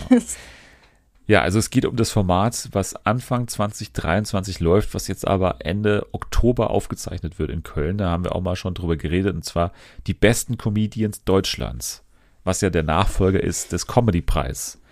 Mhm. Und ja, jetzt wurde hier quasi das so begründet damit, dass natürlich Luke Mockridge dabei sein muss, denn er ist natürlich einer der besten Comedians Deutschlands und deswegen führt gar kein Weg an ihm vorbei. Trotz der Vorwürfe sexualisierter Gewalt gegen seine Ex-Freundin. Die Staatsanwaltschaft hat das Ermittlungsverfahren wegen eines nicht hinreichenden Tatsverdachts natürlich mittlerweile eingestellt, ist ja auch bekannt, muss man dazu sagen.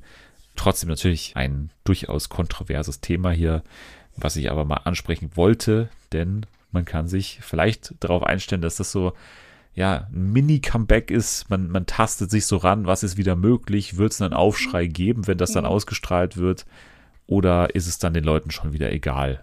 2023, also zwei Jahre dann, nachdem er seinen letzten TV-Auftritt hatte, im Frühjahr 2021. Wesentlich äh, freudiger ist äh, die Ankündigung von RTL 2, dass sie ja eine Doku-Soap machen mit Narumol und Josef. Das war ja schon länger bekannt. Und zwar war mir aber nicht bekannt, dass es um eine Hochzeit geht. Die beiden geben sich nämlich ein zweites Mal das Ja-Wort. Und da werde ich natürlich hellhörig als großer Fan von Hubert und Matthias, die Hochzeit. Geht's jetzt in Narumol und Josef, unsere Geschichte geht weiter, heißt es ja. Und das läuft ab 28. September mittwochs bei RTL 2. Und es ist bekannt, dass diesmal nicht in Thailand geheiratet wird, sondern auf dem Bauernhof in Oberbayern. Das Ganze soll aber trotzdem auf traditionell thailändische Art und Weise zelebriert werden. Also hier diese Culture Clash Komödie kann man schon kommen sehen, dass Thailand äh, nach, weiß ich nicht, äh, Oberammergau irgendwo wie da äh, verfrachtet wird. Es ist auch bekannt, dass äh, Narumols Vater wohl äh, sehr großer Verfechter ist, äh, davon das sehr traditionell zu machen. Vielleicht gibt es da auch den einen oder anderen Konflikt. Und RTL 2 hat auch schon angekündigt, dass es emotionale Rückschläge geben wird. Also auch Drama soll durchaus dabei sein. Und äh, ja, ich bin dabei. So, das ist gar keine Frage. Hochzeitsdokus mit Reality Stars, das ist auf jeden Fall exactly my cup of tea. Deswegen, ja, ich bin am Start. Ja, klingt gut. Da schaue ich mal rein. Ob dieses Format letztendlich das Zeug hat für den Fernsehpreis 2023, das ist die Frage. Jetzt haben wir aber erstmal über die Nominierungen für den Deutschen Fernsehpreis 2022 zu reden und glücklicherweise haben wir auch eure Einschätzung, denn ihr konntet abstimmen bei Fernsehen für alle, Instagram, at Fernsehen für alle. Passenderweise, da äh, habe ich mir mal die Mühe gemacht und äh, sämtliche interessanten Kategorien euch zur Abstimmung gegeben. Und deswegen gehen wir jetzt mal ausgehend davon ein bisschen durch die Kategorien durch. Uns interessieren natürlich vor allem die Nominierungen im Bereich Unterhaltung. Und da fangen wir jetzt auch mal an mit der Kategorie Beste Unterhaltung Show. Da sind nämlich nominiert Giovanni Zarella mit der Giovanni Zarella Show natürlich. Dann äh, Viva la Diva. Überraschenderweise haben wir letztens darüber gesprochen. Und Wer stiehlt mir die Show? Und ihr zu Hause sagt mit 89%iger Wahrscheinlichkeit, also ne, ihr habt ja abgestimmt, für wen ihr abstimmen würdet. Es ist jetzt nicht notwendigerweise eine Entscheidung, was am wahrscheinlichsten ist. Aber ihr sagt, wer stiehlt mir die Show, sollte hier als Gewinner davongehen. Stimmst du dazu? Ja, ich habe auch dafür abgestimmt. ich habe das, äh, das verfälscht äh, mit Absicht mit einem meinen ähm, Fake-Accounts. Nee, aber äh, das äh, finde ich aus dieser Auswahl auf jeden Fall das Format, das für mich den Preis am ehesten verdient hätte. Und kann ich mir auch gut vorstellen, dass es vielleicht klappt. 32 zu 32 zu 35 war das Ergebnis in der nächsten Kategorie. Beste Comedy, Schrägstrich, Late Night. Caroline Kebekus Show, LOL, Last One Laughing und ZDF Magazin Royal. Das hatte letztlich auch ja, den kleinen Vorteil mit 35 Prozent, dass am Ende für euch der Sieger hier ist in dieser Kategorie. Ich würde mal sagen, dass das eher unwahrscheinlich ist, weil ich glaube, also irgendwie habe ich das Gefühl, die Böhmermann-Shows sind nicht so Awards-Darlinge, die werden gern nominiert, aber gewinnen dann irgendwie nicht so, weil ich glaube irgendwie die BTF nicht so integriert ist in diesem Fernsehgeschäft oder ich weiß auch nicht, die ist so ein bisschen Außenseiter und Böhmermann hat sowieso gar keinen Bock auf diese ganzen Sachen. Nee. Von daher, ich, ich tippe irgendwie auf die Caroline Kebekus Show. Ja, das hatte ich, ich glaube, dafür habe ich auch abgestimmt. Äh, LOL könnte ich mir auch ganz gut vorstellen, eigentlich. Auch, dass sie vielleicht sagen, so jetzt nochmal, um äh, Mirko Nonchef vielleicht zu gedenken, dass es quasi für ihn in Ehren ist. Und ich glaube, da gibt es wahrscheinlich auch dann sehr emotionale Laudatius. Ich kann mir auch vorstellen, dass das ein Grund ist, warum nichts mit Böhmermann gewinnt, weil sie Angst haben, was er nachher für eine Laudatio hält. Aber. Wenn er ähm, überhaupt eine hält, ne? weil er er gar nicht zu hält. solchen äh, Ja. Veranstaltungen meistens erscheint. Ich glaube, beim letzten Mal Fernsehpreis war er dabei. Das war ja auch eine ganz ordentliche Veranstaltung, muss man sagen. Ja, Damals diese Außenpreis, das war genau. ganz, ganz cool eigentlich. Mhm. Stimmt, das habe ich auch ganz positiv in Erinnerung. Ich weiß aber nicht mehr, ob er dabei war, aber ich glaube auch, dass es äh, eher in Richtung Caroline Kebekus oder halt Kopf an Kopf rennen vielleicht mit LOL wird und äh, das dann quasi so ein bisschen der Mirko Nonchef Gedenkpreis wird. Nächste Kategorie: Bestes Factual Entertainment. Angetreten sind Don't Stop the Music, Heraue reist, So schmeckt die Welt und Kitchen Impossible. Das ist schon eine relativ kuriose Auswahl, weil man ja weiß, ich glaube, man weiß, dass äh, Magenta auch irgendwie tief drin steckt, beziehungsweise die haben halt auch diverse Plätze in der Jury und deswegen werden diese Magenta-Formate gerne mal da irgendwie so reinbuxiert in diese Auswahl und äh, herausreißt. Also weiß nicht, wie viele Leute das letztendlich gesehen haben, kann ja furchtbar gut sein. Hier von euch sagen es 83 Prozent Kitchen Impossible. Ich glaube, das ist auch das äh, zugänglichste Format und äh, würde ich jetzt auch mal sagen. Und äh, ja, ich denke mir, es ist schade. Manchmal gibt es bei Magenta TV irgendwie echt Sachen, die ganz interessant klingen, aber es hat halt niemand Magenta TV. Ich glaube nicht mal Fari Yadim und Christian Ulm haben äh, Magenta TV. das, niemand kennt die Sachen, die da laufen. Aber äh, ja, wäre witzig, wenn jetzt ausgerechnet das Magenta TV-Format bei dieser Konkurrenz vor allem gewinnt. Dann fast für uns wahrscheinlich die interessanteste Kategorie. Letztes Mal hat äh, Princess Charming gewonnen, jetzt gar nicht nominiert in der Kategorie Beste Unterhaltung Reality. Da sind nominiert. Ich bin das Star, holt mich hier raus. Der Kampf der Reality Stars und Stadt, Land, Liebe oder Stadt plus Land ist gleich Liebe, was ich eine sehr schöne Auswahl auch finde. Ja. also ein, ein Irrläufer ist gesucht. Finden Sie ihn raus. Ja, ich, ist, das, ist das schon so, ist das schon das Spiel, was du für später vorbereitet hast? Ich muss sagen, wer passt nicht in die Auswahl? was hast du erfunden? Hm. Ja, ich what's wrong? glaube, ja.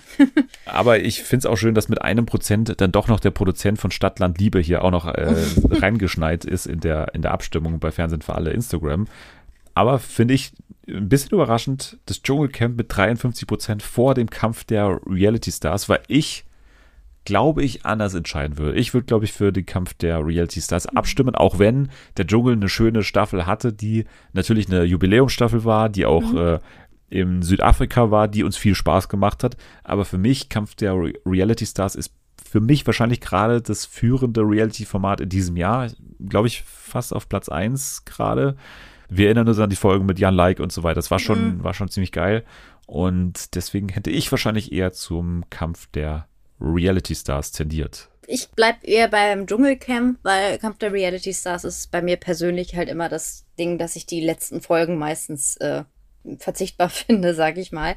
Und natürlich kommt noch hinzu, letzte Staffel mit Daniel Hartwig im Dschungelcamp, dass das vielleicht noch so ein Abschiedspreis werden könnte, weil Da manchmal spielt das ja auch noch so, so mit und fände ich auch einen ganz schönen Abschluss für den lieben Daniel.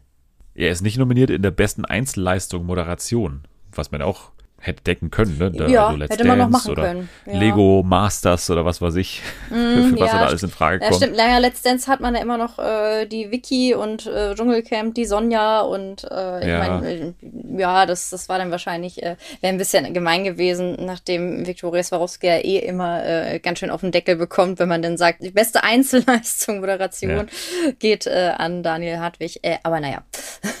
Ja, stattdessen nominiert Sebastian Puffpaff, TV Total, Colin Ulmen Fernandes für Stadtland Liebe und Giovanni Zarella für die Giovanni Zarella Show. Ich habe abgestimmt für den Letztplatzierten und zwar für Giovanni Zarella.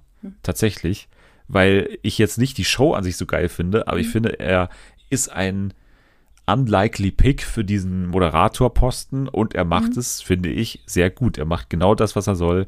Er ist der genau richtige für mich für diese Art von Show und deswegen finde ich perfect fit. Ich bin kein großer mittlerweile TV Total Puff-Puff Fan mehr. Ich war da ganz optimistisch nach der ersten Show, aber es hat bei mir ziemlich rapide abgenommen.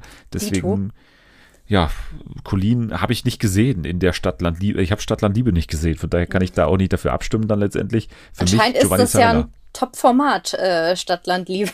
Absolut, was müssen wir vielleicht mal reinschauen. Ja, was unter dem Radar lief, aber äh, gut, dann äh, weiß man ja Bescheid. Aber Giovanni Zarella hat halt irgendwie auch einen äh, richtig geilen Karriereweg hingelegt, äh, wenn man wenn man das mal irgendwie so betrachtet. Deswegen, äh, ja, sei ihm gegönnt. Er, er macht genau das, was man von ihm erwartet und äh, ja, hol dir den Preis, Giovanni. Es sei dir gegönnt.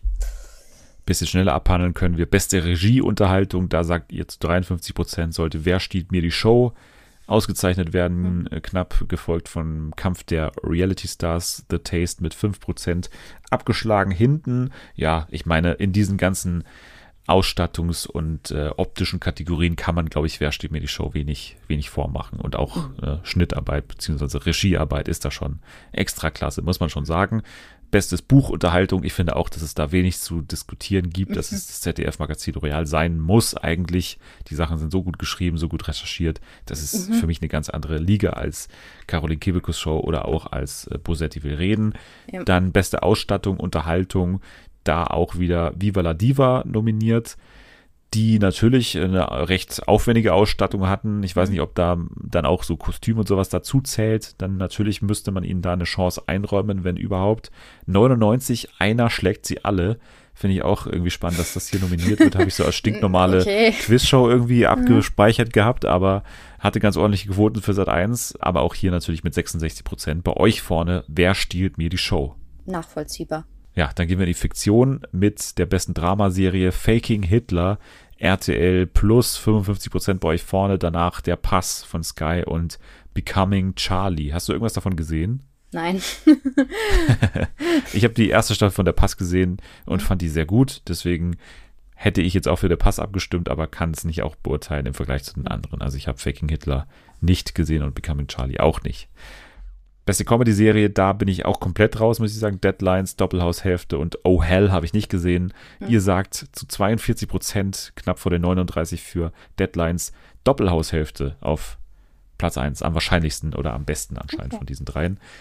Dann bestes Infotainment, das ist wieder einigermaßen interessant. Feldenkirchen trifft, das war diese Sache in der ARD Mediathek, wo er, glaube ich, unter anderem Robert Habeck und Karl Lauterbach getroffen hat.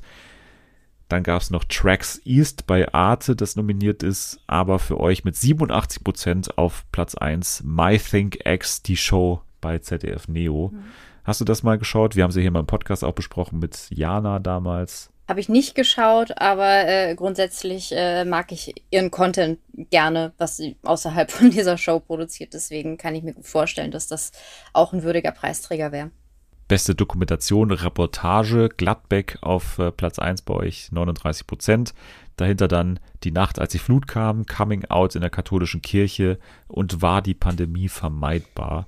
Also Gladbeck, ja, wahrscheinlich haben es die meisten gesehen, weil es bei Netflix verfügbar ist.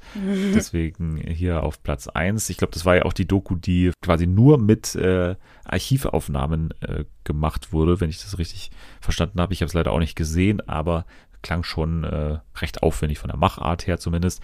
Dann was, was ich gesehen habe, bester Doku-Mehrteiler, Kevin Kühnert und die SPD. Das habe ich gesehen und fand ich sehr gut. Deswegen habe ich auch dafür abgestimmt. 72 Prozent sagen das auch. Dahinter MSV, also die MSV Duisburg Doku und Digital Empire.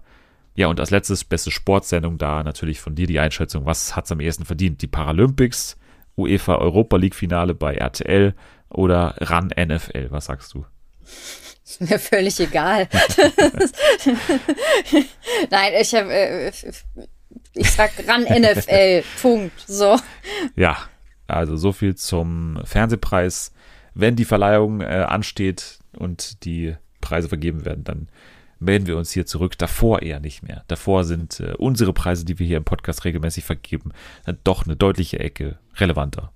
Wir kommen zu einer Serie, die wir noch kurz äh, besprechen wollen, und zwar zu Paper Girls. Ich habe in den vergangenen Wochen immer wieder erwähnt, dass wir bald über Paper Girls sprechen. Und jetzt sprechen wir über Paper Girls, weil Jana da ist und weil ich weiß, dass du den Comic erst nicht gelesen hast, ihn dann aber gelesen hast, weil du wusstest, jetzt kommt bald die Serie und jetzt auch beides quasi konsumiert hast. Ja, allerdings tatsächlich Serie habe ich äh, die Staffel zu Ende geguckt. Den Comic habe ich, also ich habe nicht den kompletten Comic hier. Also es sind äh, für alle, die es interessiert, es wurden, glaube ich, 30 Ausgaben veröffentlicht, A, sechs Sammelbände und äh, die habe ich nicht alle gelesen, aber äh, kann man mal machen.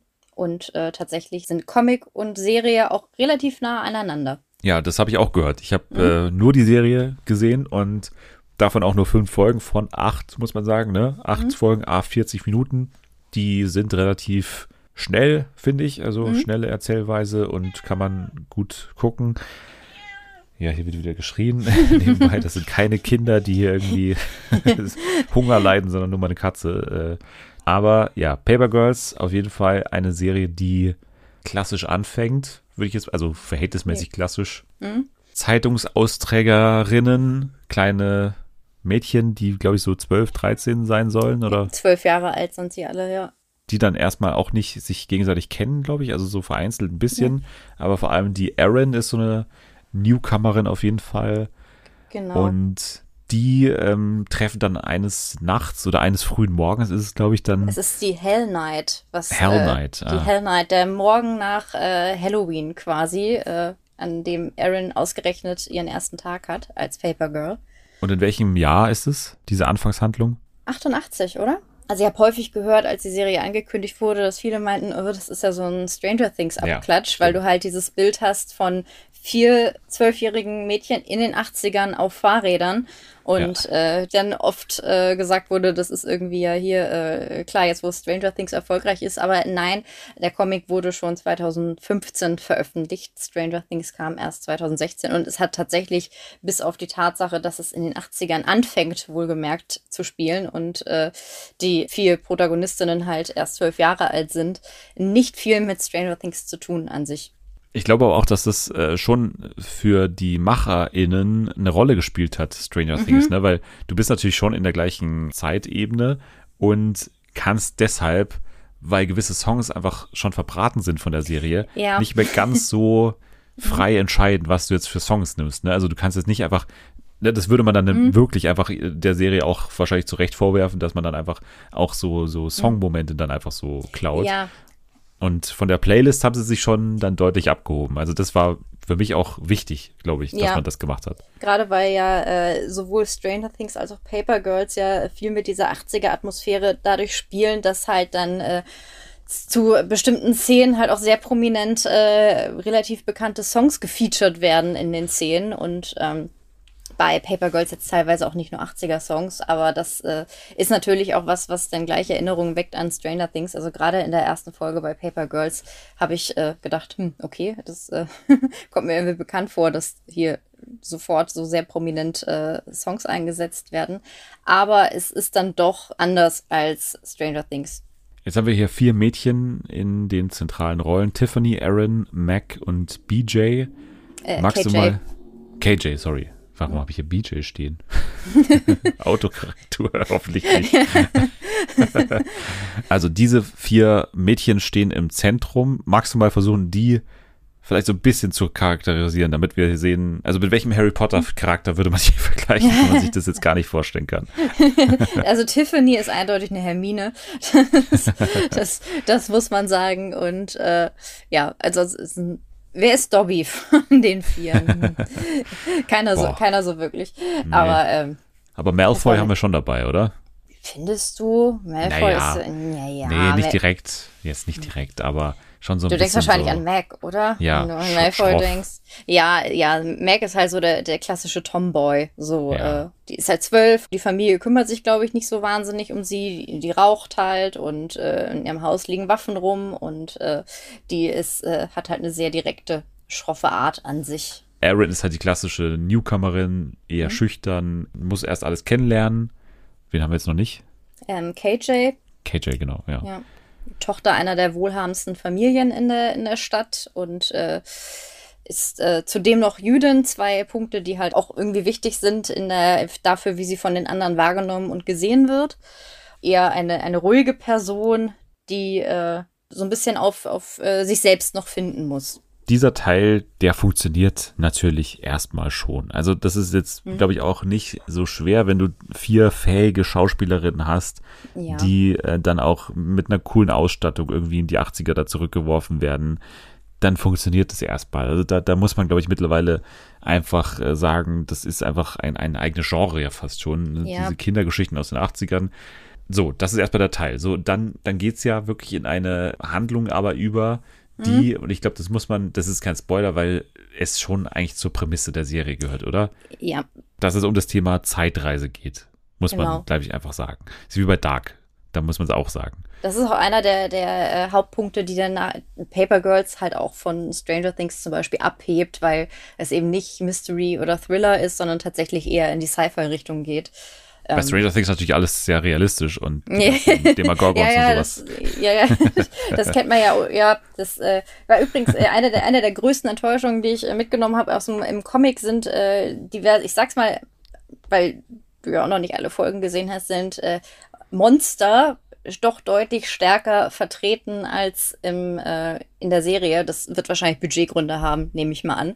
Aber das ist jetzt ähm, schon ein bisschen ein Spoiler, beziehungsweise für mich war es auf jeden Fall sehr überraschend, Mhm. dass diese Welt, also das ist kein Spoiler in dem Sinne, ne, weil Mhm. es ja irgendwie eine Sci-Fi-Serie dann ist, mehr noch als eine reine Zeitreiseserie. Und da Ja. war ich überrascht, weil für mich war es erstmal so relativ klassisch Zeitreise, okay, die äh, reisen durch verschiedene Epochen, lernen sich selbst in anderen Zeitepochen kennen. Okay, Mhm. ich dachte, das ist so der Kern der Serie und dann auf einmal äh, Auf einmal sind sie da drei ins- oder vier Ja. und dann geht's aber nochmal richtig ab mit so ganz abgefahrenen Sachen und ich war erstmal so, okay, Mhm.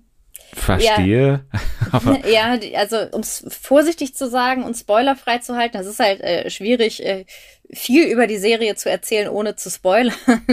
Also es, es passiert relativ viel in, in kurzer Zeit, deswegen äh, ist es halt auch sehr, sehr äh, unterhaltsam zu gucken. Sie geraten quasi zwischen einem Krieg von zwei Zeitreiseorganisationen. So kann man das ein bisschen, glaube ich, beschreiben.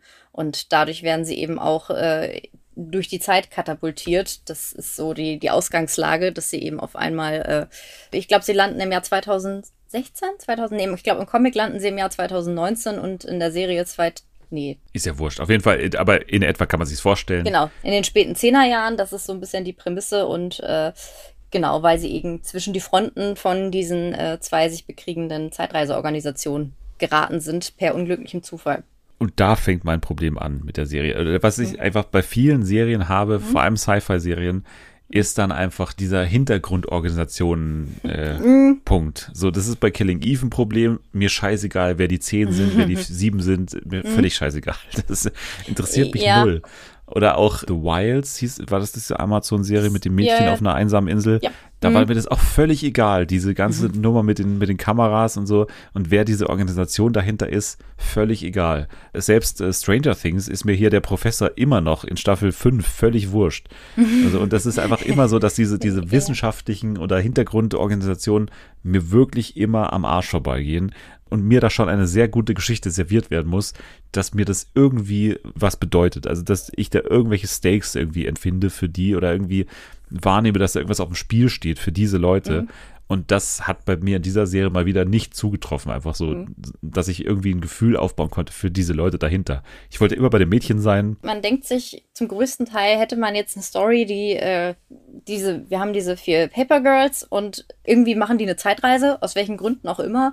Und äh, hätte man nur diese Story gehabt, dabei werden sie halt von Zeit X nach Zeit X geschleudert und lernen dabei ihre erwachsenen oder älteren äh, X kennen und lernen sich dabei auch selber kennen, dass es mehr so in Richtung Coming-of-Age-Serie mit ein bisschen Sci-Fi-Hintergrund geht. Das hätte mir vollkommen gereicht. Aber ähm, der Sci-Fi-Anteil ist letztendlich größer, als ich am Anfang erwartet hätte. Und ich finde, gerade bei Zeitreisen ist es halt auch immer so ein Problem. Da hast du natürlich auch immer diese Logikfrage. Das ist ja immer dieses ähm, Zeitreiseparadoxon, sage ich mal. Kannst du irgendwie die Vergangenheit und Zukunft durch Zeitreisen beeinflussen? Kannst du es nicht? Ist es egal, was du machst und du wirst nie äh, irgendwas ändern können, was bereits passiert ist? Muss ich sagen, das ist oft führt das zu Plotholes in Serien oder Filmen. Jetzt in dieser Serie finde ich es allerdings äh, ganz gut gelöst, dadurch, dass sich diese Charaktere die Fragen ja auch selber teilweise stellen, also auch diese Zeitreiseorganisationen, dass äh, die sich ja auch die Frage stellen, äh, können wir was ändern oder können wir nichts ändern? Aber im Prinzip hätte es mir auch vollkommen gereicht, dass es eben äh, mehr in Richtung Coming of Age und weniger Sci-Fi ist. Auch wenn ich sagen muss, es ist für mich einer der positiven Aspekte, aber auch gleichzeitig einer der negativen Aspekte der Serie ist, dass die Zwölfjährigen wirklich sehr authentische Zwölfjährige spielen und dann eben halt auch äh, man dann irgendwie in jeder Folge oft auch so eine Trotzreaktion hat und dann rennt wieder eine weg und ist sauer und beleidigt und äh, das kann auch manchmal ein bisschen anstrengend werden, ist mir aber tatsächlich letztendlich lieber so, als wenn ähm, man uns das verkaufen möchte, als wir haben hier so vier völlig abgeklärte, super coole Zwölfjährige, die sofort alles hinbekommen und äh, sich an diese neue Situation ohne Probleme adaptieren können. Also ich war sehr großer Fan der zweiten Folge weil dann auch Ali Wong ja auch äh, kam Ja. in einer prominenten Rolle. Mhm. Und das hat mir alles sehr gut gefallen, auch, auch die ganzen Dialoge und, und wirklich auch äh, so die Auseinandersetzung mit dem Thema, Mhm. weil das für mich eben so ein bisschen unaufgeregter war wie viele anderen Zeitreise-Serien eben genau, weil, weil dieses komische Paradoxon eben nicht bis zum Unendlichen durchdekliniert wurde, sondern Mhm. man hat angenommen, okay, das ergibt vielleicht alles nicht so viel Sinn oder wir wissen selber, dass es eigentlich nicht gehen kann, aber irgendwie wollen wir jetzt dann doch mal das so ein bisschen aus dieser Warte angehen, dass sie sich eben gegenseitig treffen in unterschiedlichen Zeiten. Und Ja. das hat ja dann eben auch schöne Momente ergeben. Und von daher fand ich das super. Aber wie gesagt, als Mhm. es dann auch mehr Science Fiction wurde, muss ich auch sagen, durch diese Hintergrundorganisation wurde ich auch ein bisschen mehr so abgelenkt oder ja, fand es nicht Also, mehr ganz so interessant. Ja. Für mich ist die Serie halt auch tatsächlich dann am stärksten, wenn sich die Mädels damit auseinandersetzen müssen, was in der Zukunft aus ihnen wird. Da Überraschungen auf sie warten oder sie äh, dann eben interagieren mit ihrem späteren Ich. Und das ist, waren für mich eigentlich so die stärksten Momente in der Serie, muss ich sagen. Letztendlich kann man sagen, also es ist, ich habe den Eindruck, es ist relativ nah am Comic, aber natürlich ist es so, dass von den sechs Ausgaben die erste ziemlich genau am Ende von Episode 1 endet. Also da wurde schon einiges gestreckt, gerade auch wenn man jetzt weiß, äh, ich glaube, die zweite Staffel wird schon gedreht oder produziert oder so, soll auf jeden Fall kommen. Es ist äh, im, im Gegensatz zum Comic, was ich aber auch so ganz gut finde, ist es eher ähm, auf die Charaktere zentriert. Also die werden stärker ausgearbeitet als im Comic und äh, die Prämisse ist gleich, aber äh, bekommt man ein bisschen mehr Background-Informationen und äh, es ist eher so ein bisschen, ja, Character-driven, während äh, sich der Comic tatsächlich stärker auf die äh, Story und gerade auf diesen äh, Krieg der Zeitreiseorganisation quasi stützt. Aber wenn du sagst, äh, man kann sich's angucken, selbst als äh, Comic-Fan, dann ist es ja doch eine leise Empfehlung für Leute, die auf genau das stehen. Ne? Also es hat schon sehr was Comichaftes, finde ich. Und ich kann mir auch vorstellen, auch als Person, die es nicht gelesen hat, dass es dann irgendwie nah an der Vorlage ist. Und von daher, ja, der Comic war ja sehr beliebt und sehr, glaube ich, auch äh, renommiert. Deswegen, ähm, ja, kann man sich das dann durchaus auch mal anschauen. Wie gesagt, wenn man die gleichen Probleme hat bei solchen Sci-Fi-Serien wie ich, dann vielleicht eher nicht. Dann würde ich es mal dabei belassen. Also Paper Girls bei Amazon kann man sich angucken. Jetzt abschließend noch ein Spiel. Und in dieser Woche spielen wir das äh, Spiel, das immer sehr viel Vorbereitung benötigt. Und zwar Hilfe, wo bin ich? Ich lese dir Zitate vor und du musst mir sagen, in welcher Show wir uns befinden. In dieser Woche wieder drei Zitats, ja, Wechsel fast schon, muss man sagen. Also der erste, den ich hier gleich mit Mühe und Not vorlesen werde, ist schon sehr zerstückelt, muss man sagen. Ich hoffe, du kannst Oh irgendwas erkennen. Aber äh, gut, ähm, ich hatte wenig Zeit, um das vorzubereiten und ich habe, glaube ich, das Beste draus gemacht. Es sind ein paar gute Sachen dabei. Ich leg los, okay? Mit Okay. Zitat Wechsel Nummer eins. Es reden hier drei Personen, aber ich glaube, es ist nicht so wichtig, ob du checkst, wer hier was spricht. Okay. Ich wollte ihm widersprechen. Ich wollte ihm widersprechen. Person B. Nein. Person A. Ja doch. Dann kommt eine dritte Person dazu. Was? Du wolltest widersprechen? Person A. Ich wollte dich widersprechen. Dir. Dich. Dir. Nein, ich wollte mich nicht. Dich. Mir. Also mir oder dir. Wie soll ich ihm das erklären? Das ist äh, der Zitatwechsel Nummer eins und die Auswahlmöglichkeiten sind The Voice of Germany, B. Parlov, C. Ab ins Kloster, Rosenkranz statt Randale. Oh, okay, ja, ja. Also ich würde erstmal zu A oder C tendieren. A, weil das sein könnte, dass das so eine, so eine typische Kabelei ist bei The Voice of Germany mit so einem kleinen Grammatikfehler von Ray Garvey dazwischen. Aber, ähm, aber vom Ding her, ja, es hat vielleicht schon so eher ein bisschen, ein bisschen ab ins Kloster Krawallfaktor mit drin. Wahrscheinlich ist es am Ende einfach dann doch äh, ein paar Love, aber irgendwie kann ich mir das nicht vorstellen, dass sich da irgendwie dann auf einmal so eine, so eine dritte Person noch mit, mit einmischt, wenn sich da vielleicht gerade ein, ein Paar streitet.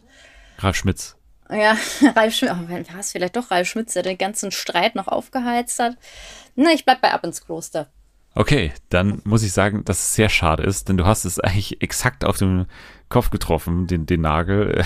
Du, also es ist tatsächlich The Voice of Germany und es ist genau das, was du sagtest. Also es ist äh, Ray Garvey, der sie hier mit Mark Forster kurz mal so eine so einen genau die beiden hatte ich auch, hatte ich auch im Blick. liefert. Ja, also genau die Bezüglich- beiden habe ich mir dabei auch vorgestellt. Ja, ich hätte, Aber- ich hätte jetzt auch den irischen Dialekt oder Akzent äh, mimen können, aber das habe ich uns und dir mal erspart. Na gut, aber immerhin äh, war ich nah dran. Nächstes Zitat ist wesentlich kürzer und äh, klingt wie folgt. Ich habe ja mal einen Heimwerker-Tipp gegeben mit Klopapier. Mit gekautem Klopapier ein Loch schließen. Oh Gott. Die halbe Social-Media-Welt ist über mich hergefallen. Das war ja auch nur ein Scherz. Okay. Mhm. Ja, A. Lego Masters. B. Die ultimative Chartshow. Oder C. Die Poolbauer, jetzt wird's nass. eigentlich würde man jetzt ins, intuitiv sagen, Heimwerker-Tipp, Poolbauer, äh, das ist ein Match, aber das ist wahrscheinlich zu offensichtlich. Warum sollte bei Lego Masters jemand sein, der auf Instagram Heimwerker-Tipps gibt oder auf, auf TikTok, wo war das? In Social Media auf jeden Fall Heimwerker-Tipps gibt. Äh, was war nochmal die andere Option?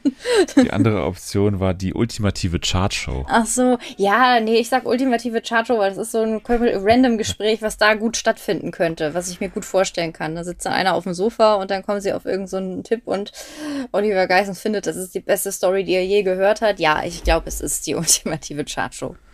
Man muss sagen, ich habe die falschen Antworten kurz vor der Sendung noch äh, hier reingeschrieben und muss mir selber ein Kompliment machen, wie gut ich die anscheinend äh, gewählt habe, weil sie sind so verwirrend, dass sie Oh sich nein. komplett hier von der ersten Idee abbringen. Und natürlich ist richtig die Poolbauer. Jetzt wird's nass. Das ist ja total gemein. Das ist, Ja. kannst du nicht so eine einfache, offensichtliche Sache hier reinbringen. Ja, der, da rechnet der doch keiner mit. Poolbauer, also der, der Hauptpoolbauer, der da in dieser Sendung immer Mhm. vorkommt und so Sachen wie Guido Maria Kretschmer dann so kommentiert aus Mhm. dem Off, der ist äh, hier der Meinung gewesen, dass er hier fast gecancelt wurde wegen eines äh, Heimwerker-Tipps.